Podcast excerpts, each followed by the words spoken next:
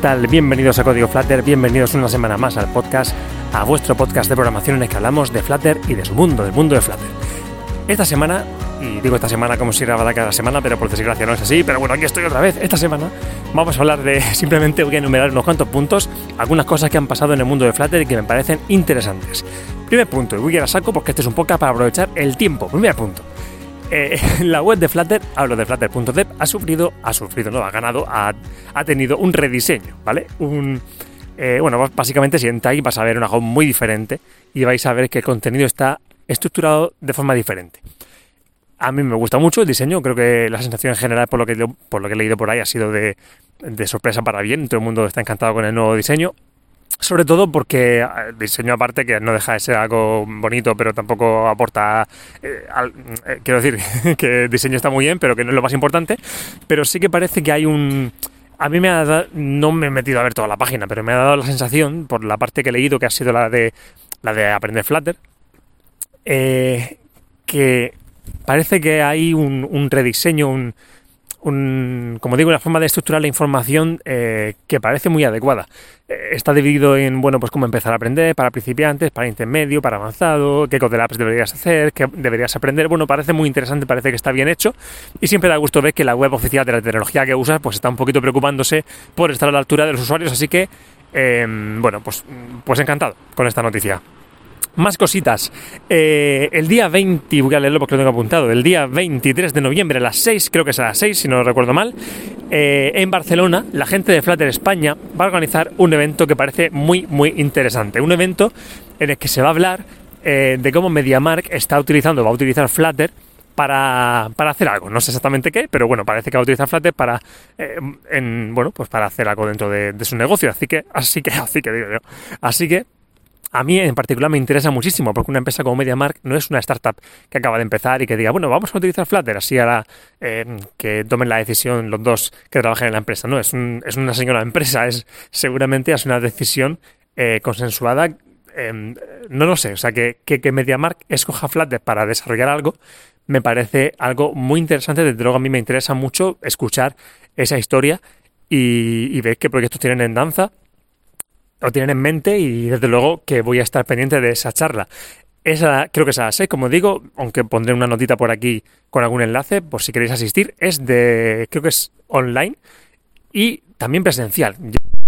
Presenciales, apetece mucho, la verdad. Yo ojalá estuviera cerca de Barcelona para poder ir, pero estoy en Murcia, tengo familia y me, va a costar un poquito de trabajo, me costaría un poquito de trabajo asistir. Así que, bueno, pues en otra ocasión será, pero desde luego online intentaré asistir y intentaré estar ahí porque, como digo, me interesa muchísimo. Más cositas. Eh, paquetes de Dart y de Flutter en Dartpad. Dartpad, ya sabéis lo que es, seguramente si no lo sabéis, pues que sepáis rápidamente que es un, es como un editor de código, como un pequeñito IDE, como un, eso, como, como un IDE online en el que puedes escribir código Dart y código Flutter y ejecutarlo. Directamente se ejecuta en el navegador y ves el resultado. Es una cosa muy útil para, bueno, para probar alguna cosa que se te ocurra. Mira, voy a hacer una pruebecita por aquí, a ver cómo sería esto, para copiar y pegar un código, a ver qué tal, para pasarle a alguien un ejemplo. Eh, bueno, pues eso, como una especie de, una especie no, un señor editor online eh, de una sola página, muy sencillito. No es un IDE para desarrollar ahí tus proyectos, pero es genial para probar cosas.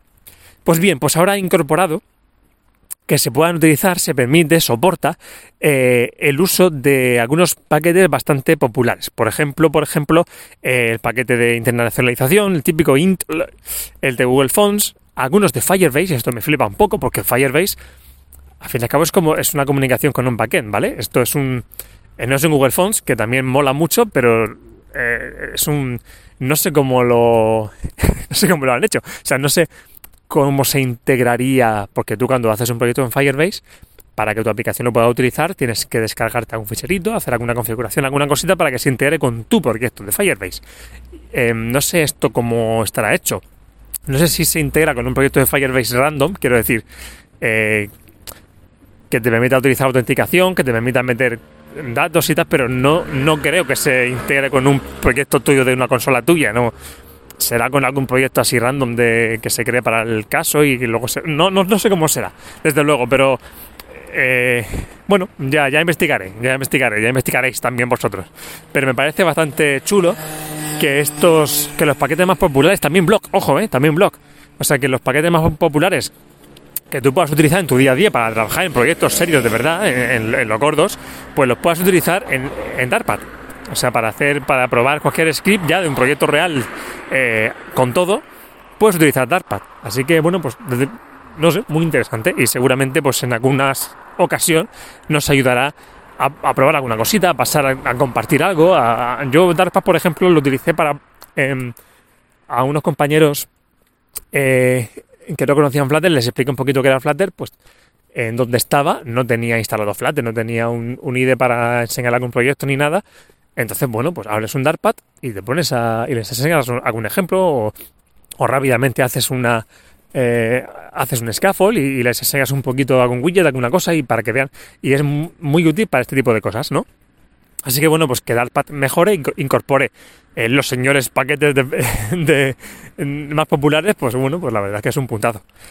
Más cositas, más cositas. Monetización, ¿vale? Ayer sacó, ayer por la tarde, eh, Flutter sacó un vídeo diciendo, oye, tenemos novedades sobre monetización. Y es que han sacado un plugin nuevo que eh, nos permite el uso del SDK de Google Mobile Ads. Esto es, bueno, pues un SDK de Google para eh, utilizar anuncios. ¿Qué tipo de anuncios? Pues, y diréis, bueno, pues ya, había un, paquete para... Con, o sea, ya hay cosas para poner cosas de anuncios para AdMob y este tipo de historias. ¿Qué diferencia hay? Pues no lo sé. Pues no lo he probado todavía y cuando lo pruebe, pues ya os diré. Pero de momento, o sea, ya había, lógicamente ya se podían poner anuncios. Pero bueno, esto imagino que tendrá una serie de ventajas. Eh, tendrá, estará hecho de otra forma, no lo sé. Pero bueno, pues ahí está. Eh, sí que decía, por ejemplo, que hay un nuevo tipo de anuncio.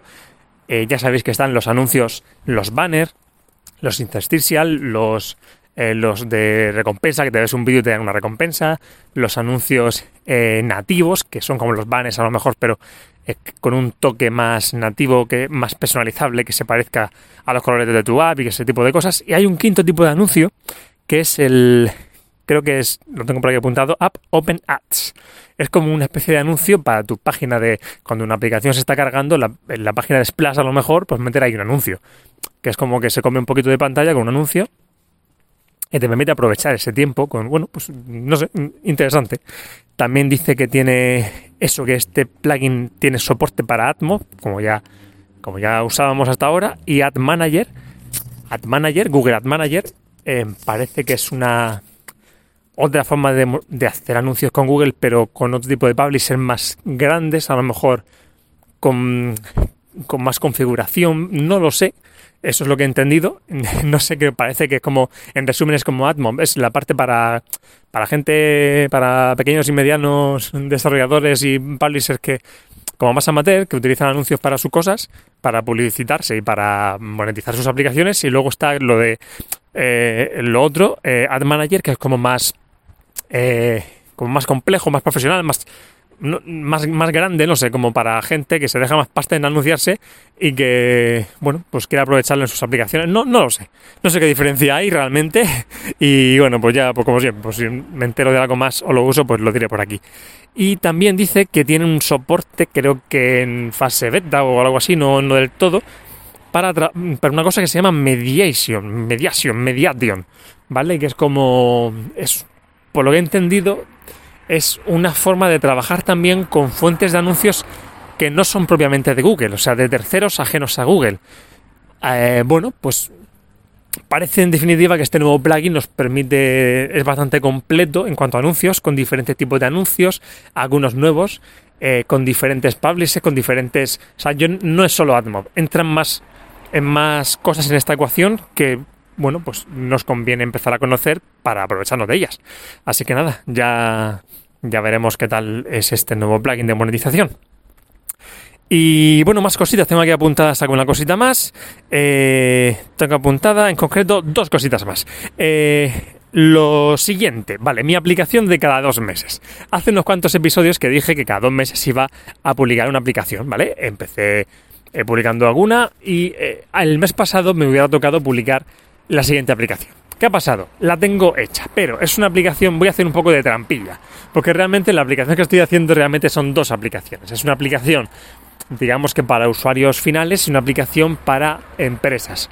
Eh, bueno, son como dos aplicaciones, pero están estrechamente vinculadas, entonces tampoco tenía mucho sentido que publicara una eh, sin la otra, porque es, mm, es absurdo, no, no, se puede utilizar, ya lo entenderéis cuando lo explique por aquí, no voy a enrollarme, eh, ya cuando toque lo, diré, por, por, no aburriros, eh, pero bueno, digamos que son dos aplicaciones que se necesitan la una a la otra y bueno, publicar una sin la otra tampoco tiene mucho sentido, así que voy a hacer un poquito de trampa y aunque igual la publico ya, pero para ir probándola, pero no será hasta el mes que viene, cuando tenga que publicar la siguiente aplicación, publicaré las dos, la que tengo pendiente y la del mes de diciembre, ¿vale? Entonces voy a publicar, en lugar de una cada dos meses, voy a hacer dos en cuatro meses, ¿no?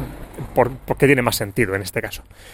Pero bueno, que alguno me ha preguntado, que sepáis que no he fallado a mi compromiso, pero en esta ocasión pues tiene más sentido hacerlo así. Un poco de trampa también he hecho, pero bueno, eh, ya lo entenderéis. Eh, y lo último, el último punto que quiero comentar, muy, muy, muy interesante, un post de Ana Polo sobre testing. Ya hablamos aquí hace poquito de testing, desde mi punto de vista, explica un poquito qué era para que no lo supiera, algún, ejemplo pequeñito y cómo yo había entendido, ya sabía que era importante, pero eh, había decidido darle la importancia que tiene y empezar a aplicarlo en mis proyectos. Entonces, a empezar a tomar un poquito en serio eso y empezar a intentar entenderlo bien y aplicarlo bien eh, en mis cosas. Eh, por Ana Polo ha publicado un post en el que precisamente eh, muestra cómo está haciendo precisamente eso. Eh, implementando, aprendiendo testing y implementándolo en un proyecto muy bien hecho. Entonces, pues nos va a enseñar ahí qué tipo de test hay y cómo lo está implementando en una aplicación de ejemplo y bueno, pues ahí están. ahí están los diferentes tipos de test en un caso real, bien hechos, y nos indica pues, pues cómo lo ha aprendido y cómo lo ha implementado. Y está genial, genial, genial para los que estamos en este punto de, aprenderlo y de, empezar a usarlo. Así que os recomiendo muchísimo el post. Lo publicó en inglés y luego también en castellano. Es una primera parte. Em, ahora va a publicar, creo que ha publicado, me ha parecido leer hoy que ha publicado la segunda parte eh, y bueno, pues aún no he echado un vistazo, pero seguro que está igual de bien que la primera. Así que súper recomendable, dejar un enlace por algún lado por si no lo encontráis. Y ya está. Estos son los puntitos, las cosas interesantes que han pasado en durante la semana, eh, que me han interesado por lo menos, he considerado más importantes. También hay un Vale, estoy con el portátil poniéndole la musiquita al podcast y me acabo de dar cuenta de que el final, el saludo de despedida, la, despedida, la grabé entrando al portal de mi casa de pasear al perro y se escuchaba fatal con eco y no se escuchaba nada. Así que simplemente añado este trozo de audio cute con el portátil para deciros que hasta luego, que gracias y que hasta la semana que viene. Un saludo.